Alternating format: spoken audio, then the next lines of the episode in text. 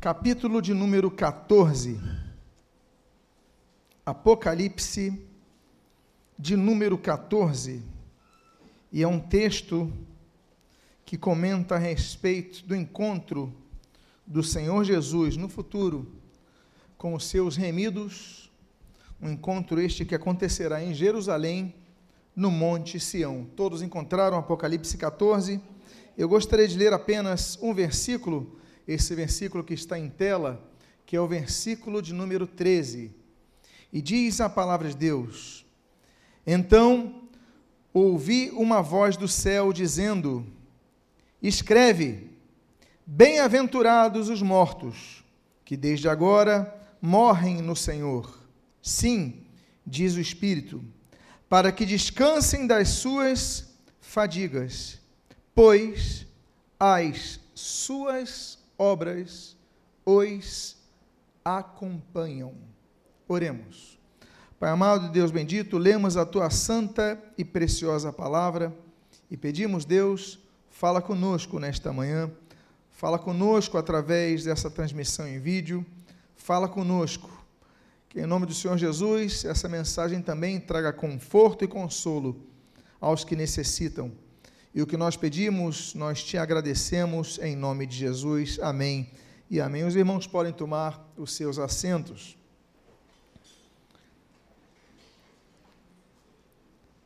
Desde pequeno eu gostava muito de mitologias, especialmente a grega e a egípcia, assim como a babilônica também, um pouco da nórdica. Mas a mitologia egípcia eu gostava muito pela percepção que eles tinham na vida do além. Era uma percepção muito interessante. O morto, ele, depois de cessar a sua vida aqui na terra, ele era apresentado a Anubis, que o levava então ao tribunal de Osíris. Osíris, ele então definia qual era o peso dessa pessoa. E o peso dessa pessoa diria se ela poderia então levar o que tinham separado, enfim, e usufruir da vida no porvir. Aqueles que não tivessem esse peso, eles seriam devorados por um crocodilo, e o peso da vida da pessoa que Anubis colocava numa balança era uma pena. Então havia uma pena num, num prato da balança e no outro lado, então, o peso do que a pessoa fez e a pessoa tinha que ter mais leveza que a pena. Eu estive no Egito e tive a oportunidade de ir numa cidade mortuária chamada Tebas, que fica em frente a uma cidade muito organizada, até pequena, mas organizada, chamada Luxor. Aliás, foi o dia de maior calor que eu já experimentei na minha vida. Eu nunca senti uma temperatura de 47 graus como naquele dia. Que calor! Mas ali estive na, no palácio de Nefertiti, ali estive no templo de Luxor. Mas o que me chamava atenção e meu desejo de conhecer ali Tebas era conhecer realmente os locais onde estavam tinham sido depositados os corpos de Ramsés, Ramsés II, Ramsés III, enfim, nomes associados especialmente ao êxodo de Israel do Egito. Ali adentrei aquelas câmaras e me lembrei de quando no Cairo, ali em Ginza, né, em Gizé, ou Gizé, como chamam aqui, eu estive naquelas pirâmides e nós podemos perceber a grandiosidade que eles davam às pirâmides. Por quê? Porque os faraós e os sacerdotes, eles eram, tinham seus corpos depositados depois de um, um sistema muito elaborado de preparação dos seus corpos, a mumificação, e colocavam perfumes, enfim, colocavam linho fino, mas havia um direito que os sacerdotes e os faraós tinham de terem duas câmaras no seu local de descanso perpétuo. Uma era para o seu corpo, mas outro local é para que depositassem coisas que ele podia levar para o além. Então colocavam ali é, roupas, colocavam ouro, colocavam comidas, colocavam os animais de estimação, ou seja, de um lado o corpo e de outro lado tudo que ele podia usufruir numa vida do além. E isso aqui encerra o quanto a essa colocação da mitologia egípcia. Esse foi o contexto que Israel vivenciou. Aliás, Israel, povo hebreu, anterior à vigência do termo Israel, ainda eram hebreus, não israelitas, mas esse povo hebreu foi o que construiu aquelas pirâmides. Era um trabalho escravo, 430 anos como escravos. Havia então um know-how no povo hebraico de construir e fazer as grandes construções que hoje nós vemos no Egito, aliás, de pé até hoje. Mas o fato é que a Bíblia não diz que nós vamos levar nada. Muito pelo contrário, o Senhor Jesus, ele diz que nós não vai levar nada. A Bíblia diz que ele não vai levar nada para o céu. É uma nova fase, é uma nova dimensão, é uma nova experiência, é uma nova percepção mental, é um novo vislumbrar. Enfim, é algo novo que nós vamos viver. Nós temos algumas conotações, declarações de características do porvir. Então, por exemplo, foi-lhes dado vestir uma veste é, de linho branco. Então, temos aí uma percepção que pode ser temporária, uma, uma visão de João, mas pode ser um padrão. É, receberemos um novo nome, a Bíblia diz que nós vamos ter um novo nome. O corpo glorificado, nós já mencionamos aqui a respeito não apenas dos textos de João, ah, mas os textos de 1 Coríntios capítulo 15. Nós vamos ter uma nova fisionomia, uma nova aparência.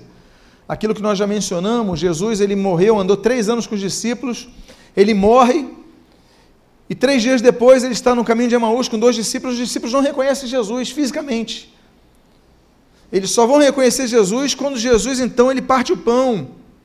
Tomé, Tomé que andou anos com Jesus, ele, não, tem que tocar no Senhor, tocar aí na, na mão, no costado, para ver se é Jesus mesmo, porque a aparência de Jesus física já era outra. Três dias depois, estou falando de dez anos depois. Aliás, se você encontrar uma pessoa daqui a dez anos, é provável que você reconheça, na é verdade? Ela vai ter mudado, mas não tanto. Mas três dias depois é impossível você desconhecer. Dois discípulos, olha, eu estive em Emaús, a uma pequena distância, uma relativa distância de carro, mas a pé então é uma distância longa. E eles caminhando com Jesus não reconheceram Jesus, porque a aparência vai mudar. O nosso corpo já não tem a corruptibilidade que nós temos e herdamos desde o pecado original. Nós temos um corpo corruptível, nós recebemos marcas de nossos pais pelo DNA. Isso a ciência posteriormente descobriu. Então, você tem uma doença chamada doença hereditária. Você herda essa doença. Não porque você quis, você herda. Então, há recomendações: ah, a gestante não pode fumar, a gestante não pode isso, não pode aquilo, porque tudo isso pode afetar o feto, não é verdade? A ciência mesmo confirma isso. Mas no céu não vai haver isso. Por quê? Porque essa maldição, ela vai ter sido derrubada. Receberemos o que a Bíblia chama de corpo glorificado. Temos então algumas perspectivas sobre a vida do porvir. Mas a questão da mitologia é, que foi aqui citada, dos egípcios, é que nós podemos comparar nesse texto que eu estou falando aqui, o que, que nós vamos levar para o céu. E tem uma coisa da terra que nós vamos levar para o céu. Uma vez nós, eu estava comentando com um irmão, o irmão cristão estava, encontrei com ele no centro do Rio, a gente estava comentando alguma coisa e de repente entramos num assunto sobre 1 Coríntios capítulo 13, que vão restar, são três coisas mais importantes que o apóstolo Paulo diz: a fé, a esperança e o amor. E nós comentamos assim, e, e, e, o texto termina dizendo, 1 Coríntios 13, e o mais importante deles é o amor. Por que, que é o amor e não a fé? E nós elocubramos e chegamos à nossa conclusão. conclusão. O amor é mais importante que a fé, porque a Bíblia diz que o amor é mais importante que a fé. E mais importante é a fé, a esperança e o amor. Mas o mais importante é o amor. Mas por que é mais importante que a esperança? É simples. Pelo menos a nossa conclusão nos levou a isso. É que a fé, ela é importante hoje. Porque a fé é importante hoje, por quê? Porque a fé ela nos faz crer e vislumbrar algo que vai acontecer no futuro. Mas se eu já estiver no futuro, na eternidade, eu não preciso mais de fé, eu já vou estar vendo. Então ela não, ela não tem uma importância eterna, ela tem uma importância temporal. A esperança é a mesma coisa, a esperança é quem espera algo, não é isso? Mas quando estiver na eternidade, aquilo que eu espero, eu já vou ter obtido. Não preciso mais esperar ter uma vida com Deus, já estarei vivendo isso. Então a esperança, ela é importante, mas ela também é temporal. Dura um tempo, mas o amor não. O amor é mais importante por quê? Porque Deus é amor. Deus é eterno. Moraremos e habitaremos com Deus para a eternidade. Então o amor durará para sempre. Por isso é o mais importante. Porque a perspectiva não é temporária, mas ela ela se ela é abrangida à eternidade. Agora, o que que nos acompanha da terra?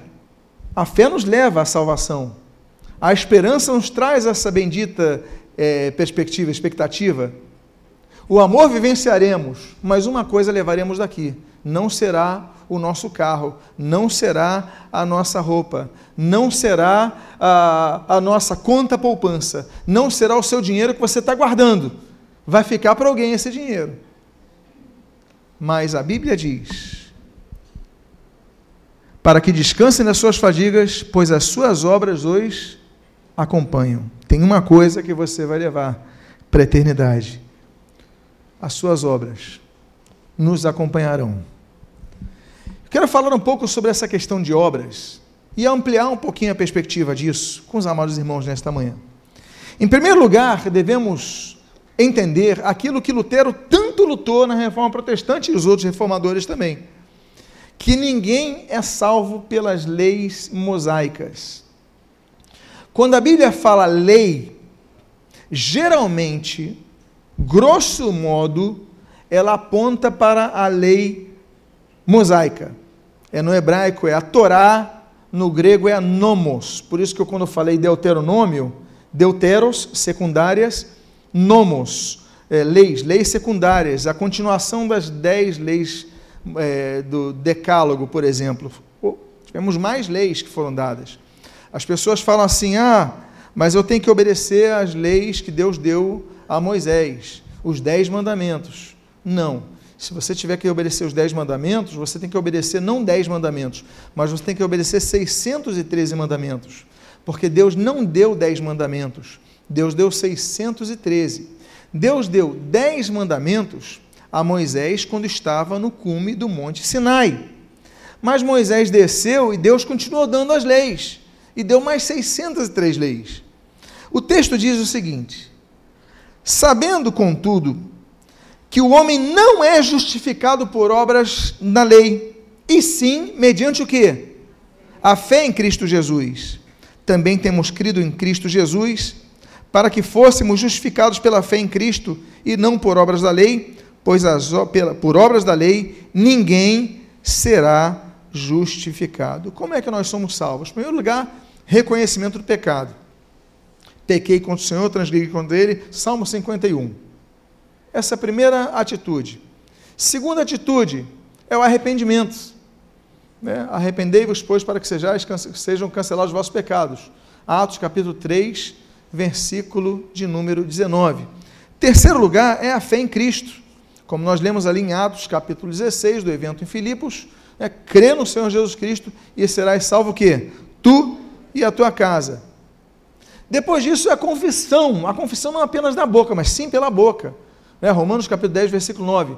Se, pois, confessarmos é, é, com a nossa boca Jesus como Senhor e crermos em nosso coração que Deus ressuscitou dos mortos, serás salvo. Então temos isso. E por fim, quinto, a quinta parte de tudo isso é nós perseverarmos, como diz Marcos capítulo 13. Olha, sereis odiados por causa do meu nome, capítulo 13, versículo 13. Mas aquele que perseverar até o fim, esse será salvo, ou seja, perseverança. Isso não salva. Rudimentos da lei não salvam. E nós, no ano passado, ano 2017, muito falamos sobre a reforma protestante, falaremos agora no mês de, de, de, de outubro, nas quintas da reforma, começaria a falar do ano de 1525, quando Lutero se casa, com Catarina Fambora, né, já temos aí vários anos, oito anos depois de Wittenberg, eu vou continuar a partir desse ano, mas ninguém é salvo por subir escadaria da penha, ninguém é salvo por ir aos domingos na igreja, ninguém é salvo por entregar o dízimo, ninguém é salvo por que o pastor orou na cabeça dele, ninguém é salvo por você fez jejum, ninguém é salvo porque você acendeu vela a um santo, ninguém é salvo por. A religião não salva. A religião, ela é incapaz de salvar. Ela nos conduz, no caso, à vontade de Deus, pela palavra de Deus, que é a lâmpada para nossos pés e luz para o nosso caminho. Ela nos conduz à verdade, ela nos guia à verdade. Mas o que vai nos salvar é a fé em Jesus Cristo, o arrependimento, nossas obras mortas. Devemos arrepender, que é largar, seguir no caminho, perseverar. Tudo isso que nós comentamos aqui. Então, as obras às quais eu me refiro, que nós vamos levar para a eternidade, não são as obras da lei. Que obras nós vamos falar que vamos levar para a eternidade? Porque os jovens não pensam muito nisso. Aí você chega aos 50, você começa a pensar nisso. Você chega aos 70, você pensa toda hora nisso. O que, que nós vamos levar? O que, que vai acontecer depois? Bom, eu coloquei um texto aí, em Tiago capítulo 2, versículos 17 e 18, e se vocês notarem no parênteses, eu coloquei uma palavrinha do grego. É importante essa palavra. Tiago 2, 17 e 18 diz o seguinte: Assim também a fé, se não tiver obras, aí no grego está ergon, por si só está morta. Mas alguém dirá: Tu tens fé e eu tenho obras. Mostra-me essa tua fé sem as obras, e eu com as obras te mostrarei minha fé. Ou seja, se você tem fé, você vai ter obras. Paulo, aliás, Lutero, a gente falando do reformador, Lutero, muitos criticam Lutero porque Lutero considerava, quando ele escreveu o primeiro comentário sobre Tiago, foi em 1522, a primeira edição, ele falou que a carta de Tiago é uma carta de palha. Aí tem muita gente maldosa falando, Lutero falou que a carta de Tiago é uma carta de palha. Só que essas pessoas maldosas, elas se esquecem de dizer o seguinte: por que, que ele disse isso e qual foi o comparativo disso? Porque a frase anterior de Lutero dizia o seguinte: comparado ao Evangelho de João e epístolas de Paulo, como a de Romanos, Gálatas e Efésios, a epístola de Tiago é como palha.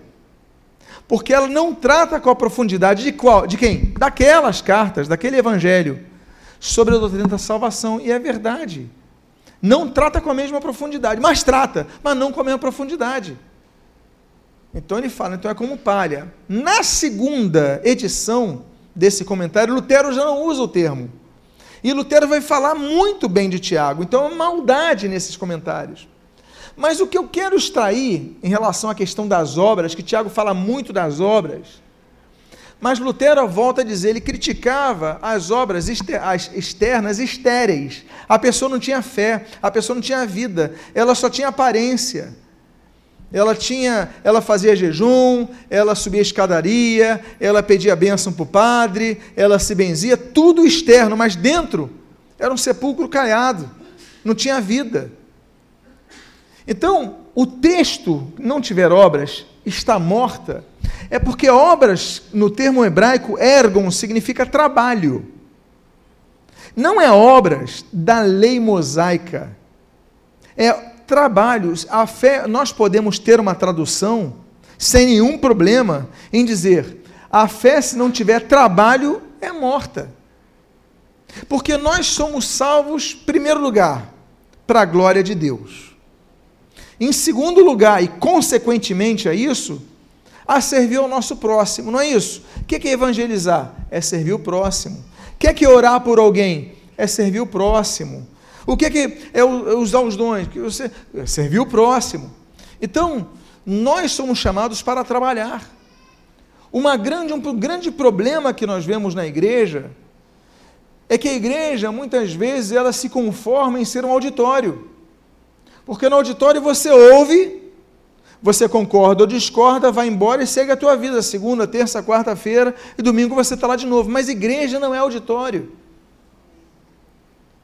Igreja é um local que agrupa, eu falo local porque não é local, é extraterrenal, mas, mas a igreja reunida é o local que está agrupando pessoas que têm o propósito de ouvir a palavra, como estamos fazendo agora, mas praticar, como diz o próprio Tiago, a palavra amanhã.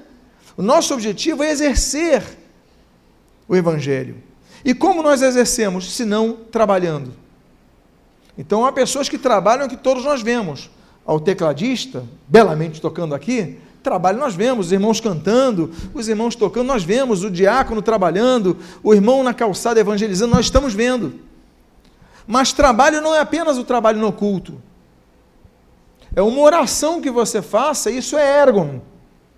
Você está orando por alguém. Você está indo no evangelismo que ninguém está vendo, você está trabalhando para Jesus. Você está evangelizando, falando de Jesus para você, está trabalhando. Então a fé sem essa obra, a fé sem o trabalho, a fé ela é morta. É interessante notarmos, meus amados irmãos, que a Bíblia fala de tipos de fé, porque fé não é fé. Nós temos que crescer de fé em fé, então há graduações de fé. Por exemplo, existe nenhuma fé, se me permitem o termo, de Hebreus capítulo 11, versículo 6. Sem fé é impossível agradar a Deus, existe nenhuma fé. Então é uma medida pequena, mas existe. Existe a, a pouca fé. Homem de pequenina fé. Marcos capítulo 6. Aí você tem um terceiro nível de fé, né, o de Mateus capítulo 17. O fé no tamanho de um grão de mostarda. Aí você vai para um quarto nível de fé, Lucas capítulo 17. A fé aumentada. E os discípulos disseram: Senhor, aumenta-nos a fé. Aí você vai para Mateus capítulo 15. Aí você tem um quarto nível de fé. Quando Jesus fala para aquela mulher: Olha, grande é, ela já tem uma fé grande. Você está vendo as graduações? Nenhuma, pouca, grão de mostarda, aumentada, grande. Aí você vai para Mateus, continua em Mateus, e você vai ver Jesus falando para aquele centurião que é mais do que grande. É muito grande, porque ele fala assim: nunca vi em Israel tamanha fé, ou seja, a fé dele não é grande, a fé dele é maior. E aí nós temos a fé abundante. Nós temos o sexto nível de fé, que é o que a Bíblia diz em Atos capítulo número 6, sobre Estevão, homem cheio de fé. No, no, no plé, ele tinha fé excessiva. Então, nós temos níveis de fé. Nós temos então crescer de fé em fé. O texto que nós lemos aqui é: olha, se alguém disser que eu tenho fé, mas não tenho obras, você não tem fé. Mostra a tua fé sem obras. Agora, mostra as tuas obras que eu vou ver a tua fé. Então, eu não preciso que a pessoa que está na, na, na calçada evangelizando diga eu tenho fé em Jesus. Eu estou vendo a fé dele. Eu não preciso ver que o irmão que está escalado para servir aqui como voluntário, ele tem fé, ele está exercendo a fé dele. Nós devemos exercer a nossa fé.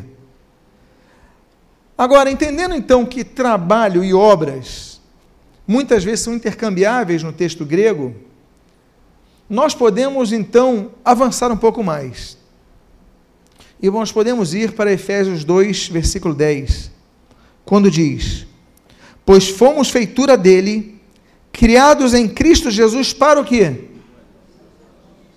Qualificou.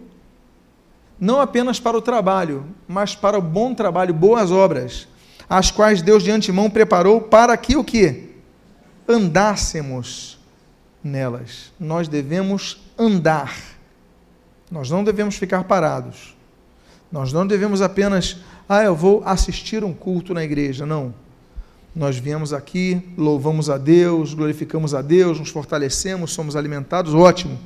Mas a vida continua. O que, que eu vou fazer lá? Eu vou exercer minha fé. Agora, que tipo de obra eu tenho que fazer? Boas obras. Porque o texto diz: nós fomos criados para boas obras. Meus amados, ser criado para boa obra é porque não apenas fomos chamados para trabalhar, mas para trabalhar bem. Boas obras. E ali diz: Deus preparou para que andássemos nela. Ou seja, Deus preparou situações que nós vamos deslumbrar. Deus preparou o nosso dia de amanhã, a, a, a, de semana que vem. Deus preparou a nossa vida para que nós tenhamos oportunidades de andar em boas obras e tomar decisões. Vamos ter a possibilidade disso, decidir ir para um caminho ou outro. Mas Deus preparou, olha, mas esse caminho daqui você vai poder produzir. Deus dá oportunidades. E muitas vezes nós fechamos as nossas nossos corações para isso. Fomos criados para boas obras, para fazer coisas boas. E eu não estou falando apenas em termos sociais, não. Porque quando a gente ouve boas obras, a gente pensa o seguinte: é ação social. Não é só isso, não. É coisas que sejam boas. Volto a dizer: é pregar o evangelho, interceder por alguém, é você abençoar uma vida. É, várias formas. E Deus nos criou para isso, para boas obras. Para isso, nós devemos saber onde nós vamos andar. Por exemplo, a Bíblia diz onde nós não devemos andar. A Bíblia diz que nós, por exemplo, Salmo 1, não devemos andar no conselho dos ímpios. Olha só, está um monte de ímpio reunido por, um, por uma coisa, por uma causa. Você vai se unir a eles e andar com eles? Não. Você pode se unir a eles para pregar para eles para anunciar a palavra para eles. Não é o teu meio, não é o teu lugar. Não andem no conselho ímpio, porque você vai receber conselho deles.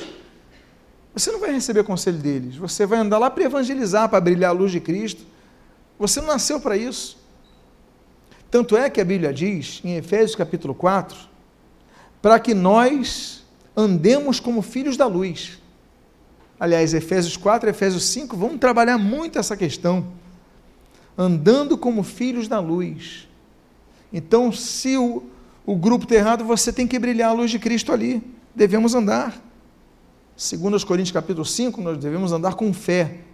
Foi citado aqui no anúncio o texto de que Lutero falou aqui, é, o justo viverá por fé, texto que é mencionado, Lutero vai usar Romanos capítulo 1, 17, mas a base disso está em Abacuque capítulo 2, versículo 4. O justo vive por fé. Então nós devemos andar em fé, andar no Espírito, como diz Gálatas capítulo 5, né, temos o fruto do Espírito com aquelas suas ramificações, e nós não podemos andar como os ímpios mandam, andam. Devemos andar de modo digno da vossa, nossa vocação, como diz Efésios 4. Então nós fomos criados para boas obras. Há uma outra questão que nós devemos considerar. Se nós fomos criados para boas obras, nós devemos nos preparar para isso. Olha, eu quero dizer o seguinte: vocês já têm que estar preparados. Dizem que no serviço militar, eu tenho aqui pessoas que são envolvidas com isso ou foram envolvidas na sua vida, que você não tem que, não tem que se preparar, você tem que acordar preparado, não é isso? Você tem que dormir preparado e acordar preparado, não tem que se preparar para alguma coisa, você tem que estar preparado. O obreiro, ele teve que estar preparado para se apresentar bem, aprovado, manejando bem a palavra da verdade. Ele tem que estar preparado. Ele... O texto é muito interessante, que diz assim, Tito capítulo 3, versículo 1. Diz: Lembra-te, lembra-lhes, que sujeitem aos que governam as autoridades, sejam obedientes, e estejam o quê? Prontos para toda boa obra. Eu não lembro o texto é, grego de prontos, mas eu creio que o texto grego de prontos né, é, é, é rei, reitel, reitel, se eu não me engano, é reitel esse prontos, que significa uh, estar já preparado e apto para execução imediata. Ou seja, estejam prontos para toda boa obra. Nós devemos estar prontos. Para fazer o bem. Nós devemos estar prontos para toda boa obra, tudo que surja que possa ajudar. Opa, estou pronto. Estou pronto. Como, como eu citei aqui do serviço militar, já devemos estar prontos. Ah, eu tenho que me preparar para pregar o Evangelho. Meus irmãos, eu, eu não conheço, não li a Bíblia 50 vezes, não posso pregar o Evangelho. Há pessoas que são analfabetas, só conhecem a Bíblia pelo ouvir, e isso já é suficiente. Há pessoas que, sem ter nada senão a fé, já foram salvas do ladrão da cruz. Ele só teve poucos momentos para falar com Jesus. Ó, lembra-te de mim quando entrares no teu reino. Aí o Senhor Jesus falou: Hoje mesmo estarás comigo no paraíso. Bastou um momento. Você tem que aproveitar qualquer momento para fazer algo bom. Então, meus amados, vamos estar pro, é, prontos para isso. E onde nós nos estimulamos a fazer as boas obras? Qual deve ser o melhor lugar? O melhor lugar deve ser na igreja. A Bíblia diz no texto que você está lendo, Hebreus capítulo 10, versículo 24 e 25 diz assim: Consideremos-nos também uns aos outros, para nós o que? Estimularmos ao amor e a boas obras. Eu preciso ser estimulado. Eu preciso, você precisa, cada um de nós precisa, senão cai no esquecimento. Aí a Bíblia continua dizendo: Não deixemos de congregar-nos, como é costume de alguns, antes façamos admoestações, tanto mais quando vedes que o dia se aproxima. A gente cita o versículo 25, mas esquece o contexto do 24. Ele fala para a gente não deixar de se, de se, congregar por muitos motivos. Mas o contexto imediato é qual? Para nos estimularmos ao amor e às boas obras. Então, nós devemos estar na igreja sempre sendo estimulados. Meu irmão, vamos orar. Meu irmão, você vai vencer. Vamos ajudar Fulano. Vamos abençoar. Ou seja, nos estimularmos a isso. Por quê? Porque a nossa vida nos leva a posturas egoístas. Eu, você, cada um de nós a gente só pensa em si. Eu sou o primeiro da fila. Todos nós estamos nessa fila. Mas nós devemos estar ouvindo a palavra, nos estimulando. O que está acontecendo nessa manhã, nesse momento, é isso. Estamos sendo estimulados a não parar. A gente vê não só as obras sociais, mas em tudo. Olha, eu tenho que trabalhar, eu tenho que servir.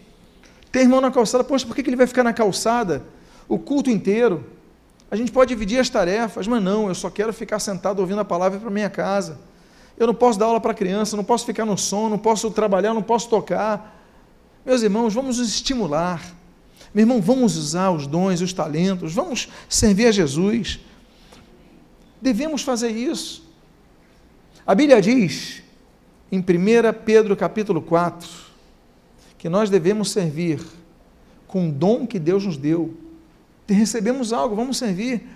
Hoje no louvor vimos várias pessoas aqui cantando no, no momento do ofertório.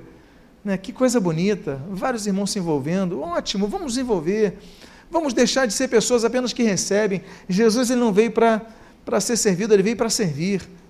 Então sirva, procure servir, procure se envolver. Nós temos no site, colocamos ali uma página. Se você clicar ali, quero servir na igreja, você vai ver lá umas 30 opções de coisas para servir. Você pode servir numa delas. Mas nós precisamos que você tenha essa noção para nos estimularmos ao amor e às boas obras, vamos trabalhar para Jesus.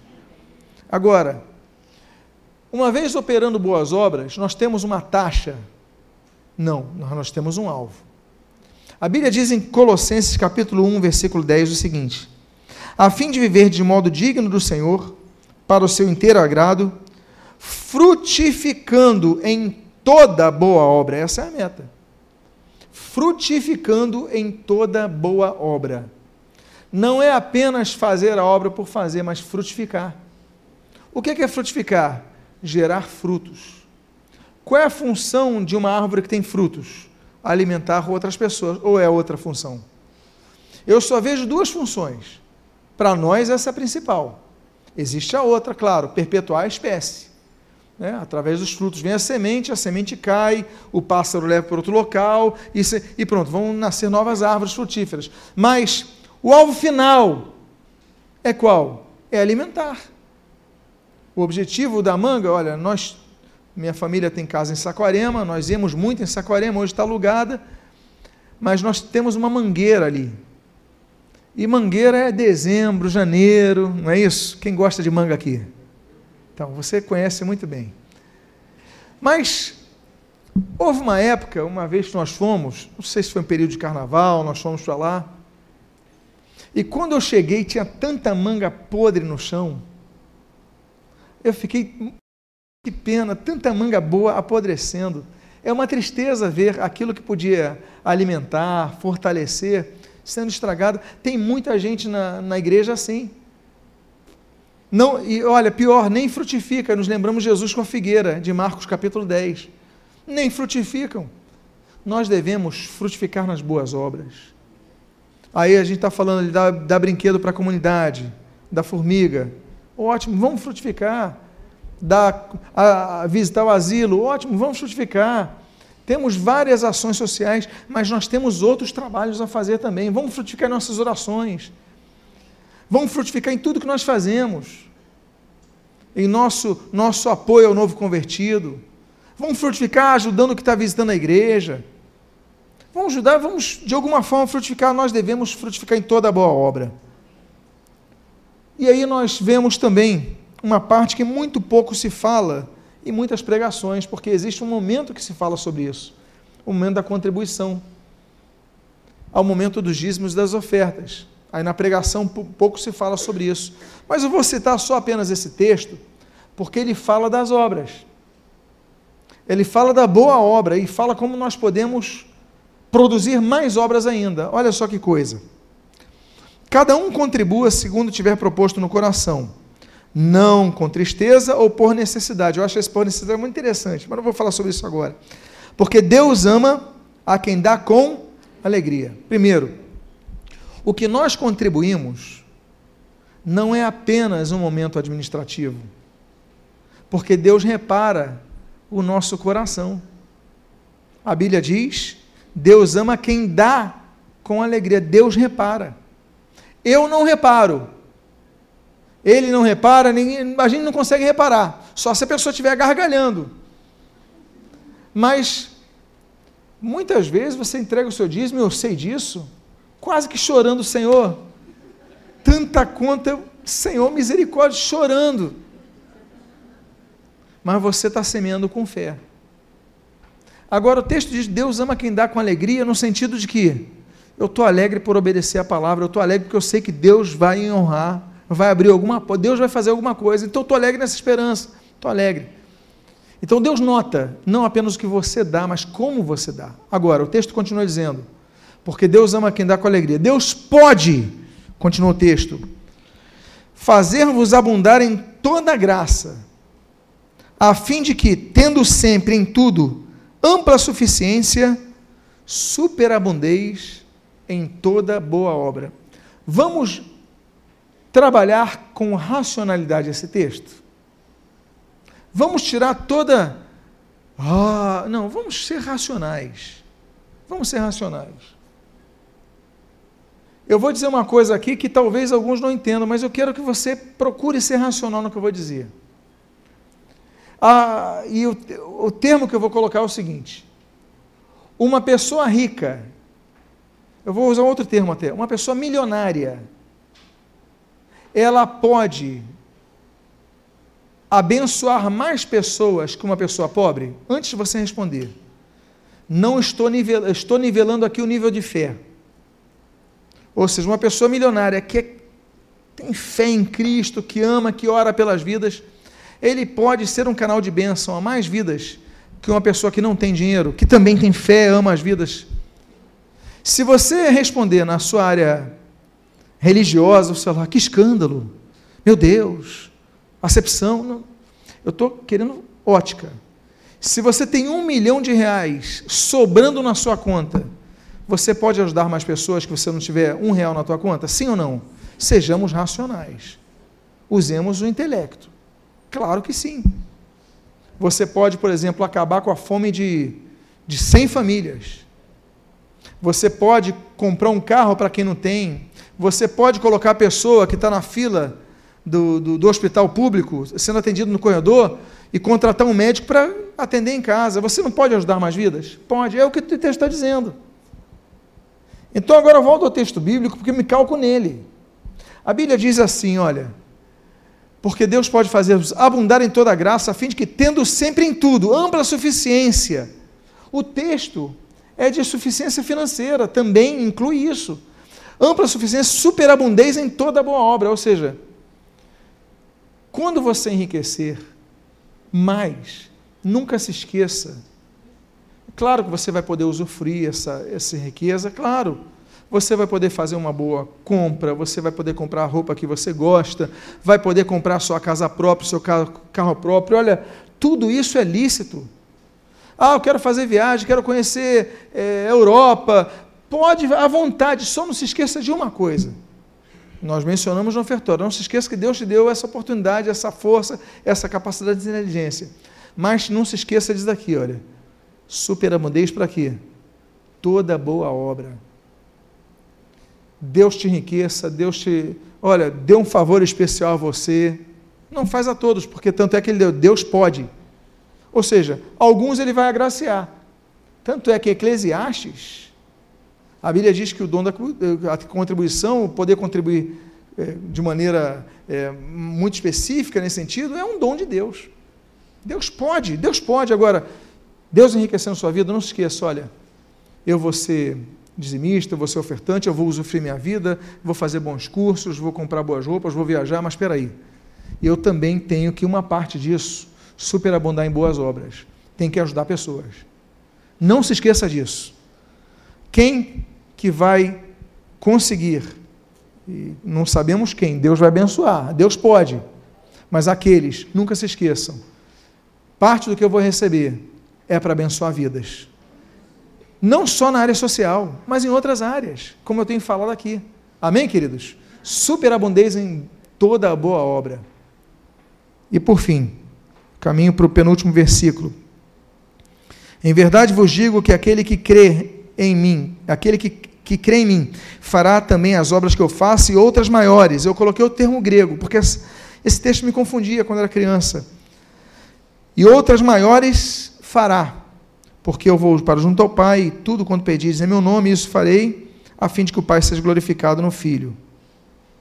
Em primeiro lugar, eu não entendia como alguém podia fazer obras maiores que Jesus.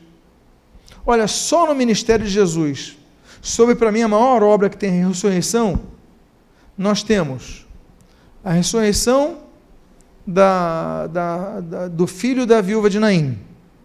Aí depois, capítulo seguinte de Lucas, nós temos a ressurreição da filha de Jairo. Aí nós temos em João, capítulo 11, a ressurreição de Lázaro. Aí nós temos em João, capítulo 20, a ressurreição do próprio Senhor Jesus. E nós temos a ressurreição dos mortos, ali no episódio da morte de Cristo. Só no ministério de Jesus nós vemos cinco fatos envolvendo a ressurreição. Como é que eu posso fazer obras ainda maiores que Jesus? Aliás, Jesus, o Filho de Deus encarnado, Jesus, o próprio Deus encarnado. Como é que. Eu não entendia. Falei, peraí, tem alguma coisa errada nesse texto. Aí depois eu fui pesquisar. Meison. Meison não é apenas o mega, não é apenas maior, me permita um termo mais grande, né, como diriam as crianças, não é apenas ah, o, tamanho, mas meison é mais extenso, ou seja, obras maiores é na sua extensão. Jesus exerceu seu ministério três anos. Nós podemos exercer ministérios aqui 70 anos. É, você viveu 80, com 10, você começa a produzir, viver 90, pelo menos você pode chegar a isso, 80 anos produzindo. Ou seja, quantas vezes você pode alcançar? Jesus alcançou a todos. Os discípulos alcançaram centenas. Mas hoje com a televisão, você com um programa de televisão, quantas vezes você pode alcançar para Jesus? A gente com a imprensa, com folheto sendo distribuído, quantas vezes estão sendo alcançadas obras maiores nesse sentido? Ou seja, estamos atingindo um maior número, uma extensão maior está sendo abrangida em nosso ministério. Então, nós temos que pensar o seguinte: eu posso ainda produzir mais.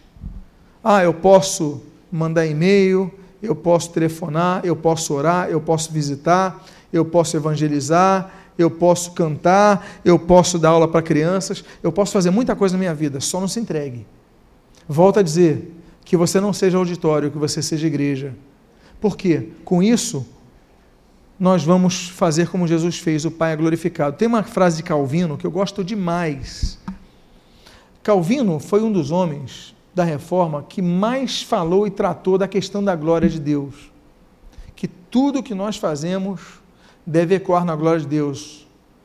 A Assembleia de Westminster, 1647, vai trabalhar sobre muito bem essa questão, mas temos que olhar lá para Calvino, 1500 e 40, 1441, aquela década muito produtiva dele, a década de 1550, 1560. Nós temos que ver essa, essa fase. Agora, Calvino diz o seguinte: olha,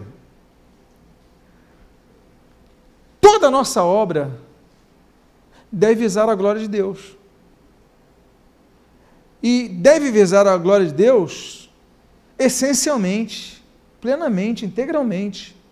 Porque se não for isso, é mera vaidade. A gente faz muita obra para impressionar pessoas.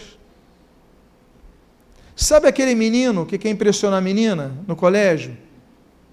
Aí ele coloca um tênis diferente, uma roupa diferente. Aí a menina quer impressionar o menino, ela se produz de maneira diferente. Não é verdade? A gente não quer impressionar os outros. Só que a gente cresce e a gente continua fazendo a mesma coisa.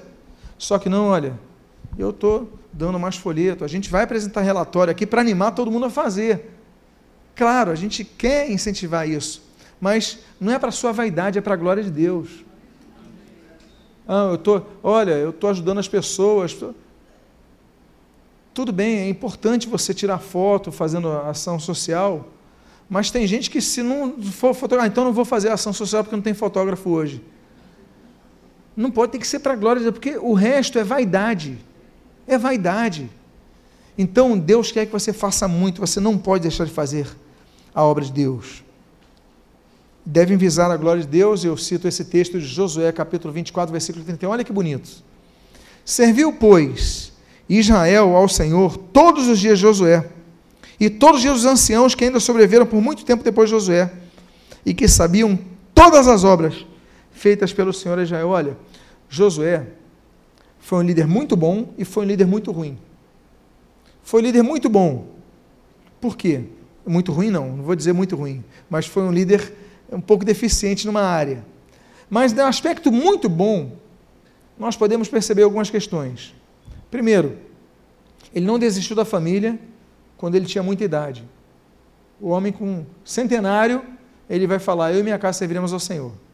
Mas o que me chama a atenção aqui é o seguinte: Serviu, pois, Israel ao Senhor todos os dias de Josué. Ou seja, enquanto Josué estava no comando, todos os dias que Josué estava no comando, Israel estava servindo ao Senhor. Não se desviou. E diz: E os anciãos que sobreviveram por muito tempo depois de Josué. Ou seja, geração dele. Por que, que eu digo que ele foi um líder tão bom? Porque a geração seguinte já começou a servir outros deuses.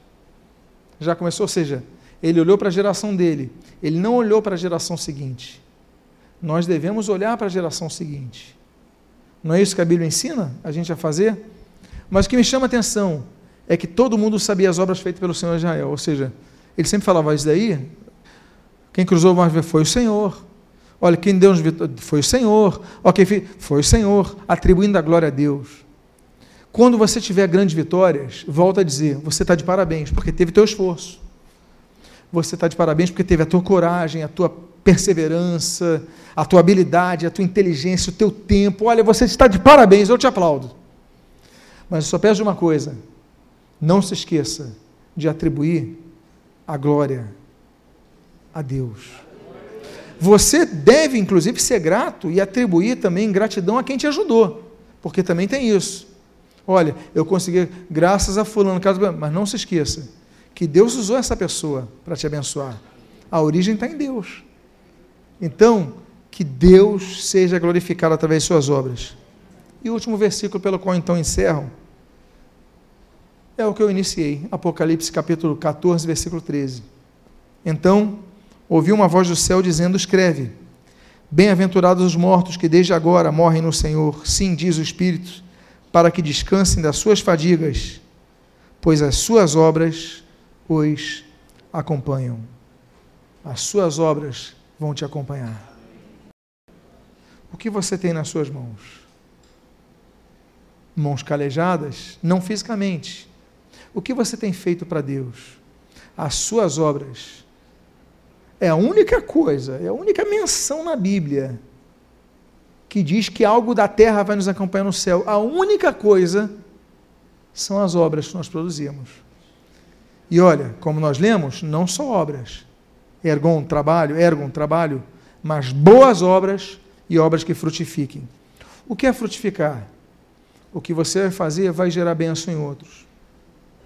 Ah, eu preguei para ele, ele se converteu, ele cresceu, amanhã ele está abrindo uma igreja ali na Afonso Pena. Outras vidas vão, eu falei, glória a Deus, tem que ser assim, que as obras frutifiquem. Aí ele vai pregar para alguém e esse alguém está evangelizando, esse alguém vai, vai fazer evangelismo na rua, esse alguém, glória a Deus obras maiores nesse sentido. Você amplificou. Jesus podia ter feito tudo sozinho, mas ele chama 12 pessoas para o ajudarem. Esse grupo depois aumenta para 70. Depois esse grupo vai ser amplificado. Todos fazendo obras. Que as suas obras permaneçam. Por quê? Porque elas vão te acompanhar. É por isso que nós podemos entender o tribunal de Cristo.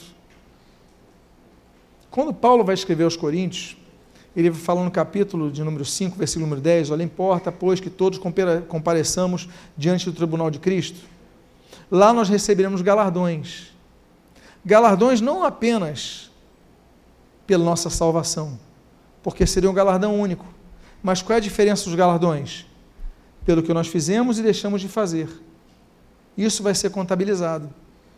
Ou seja, aí nós arrematamos com o tribunal de Cristo os galardões serão diferentes, porque as obras são diferentes. Eu peço a você, seja igreja, não seja auditório. Que você ouça a palavra, mas que você trabalhe, faça boas obras, frutifique para Cristo e tudo que você fizer, glorifique o nome do Senhor. Convido você a ficar de pé nesse momento. Vamos orar nesse momento.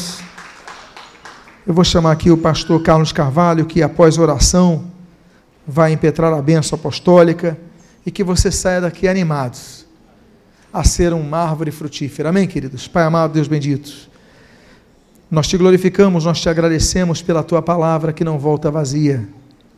Queremos não ser um auditório, queremos ser igreja, uma assembleia de pessoas que produzem, que mudam a sociedade através das boas obras, não apenas obras sociais, mas obras espirituais a pregação da palavra, a evangelização, a intercessão, a oração, a ajuda, o aconselhamento, Deus, tantas coisas pode nos usar.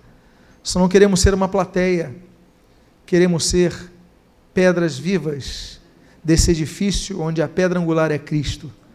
Abençoa as nossas vidas, que sejamos árvores frutíferas. Nascemos, a Bíblia diz, fomos criados para toda boa obra para que andássemos nela. Deus, que não saiamos desse caminho jamais. Que não deixemos de congregar, como nós lemos aqui. Que não desanimemos em nossa fé, mas produzamos sempre para Ti. Por quê? Porque um dia vamos morrer. Caso Jesus não volte para buscar na igreja antes deste dia, todos vão morrer. Mas queremos levar, Senhor, para o galardão que receberemos o fruto de nossas obras aqui na terra. Porque a única coisa que nós levaremos, não levaremos casa, não levaremos conta bancária, não levaremos roupa, mas as nossas obras nos acompanharão, como diz Apocalipse. E o que nós pedimos, nós fazemos agradecidos em nome de Jesus. Amém e amém. Estenda a sua mão agora, pastor.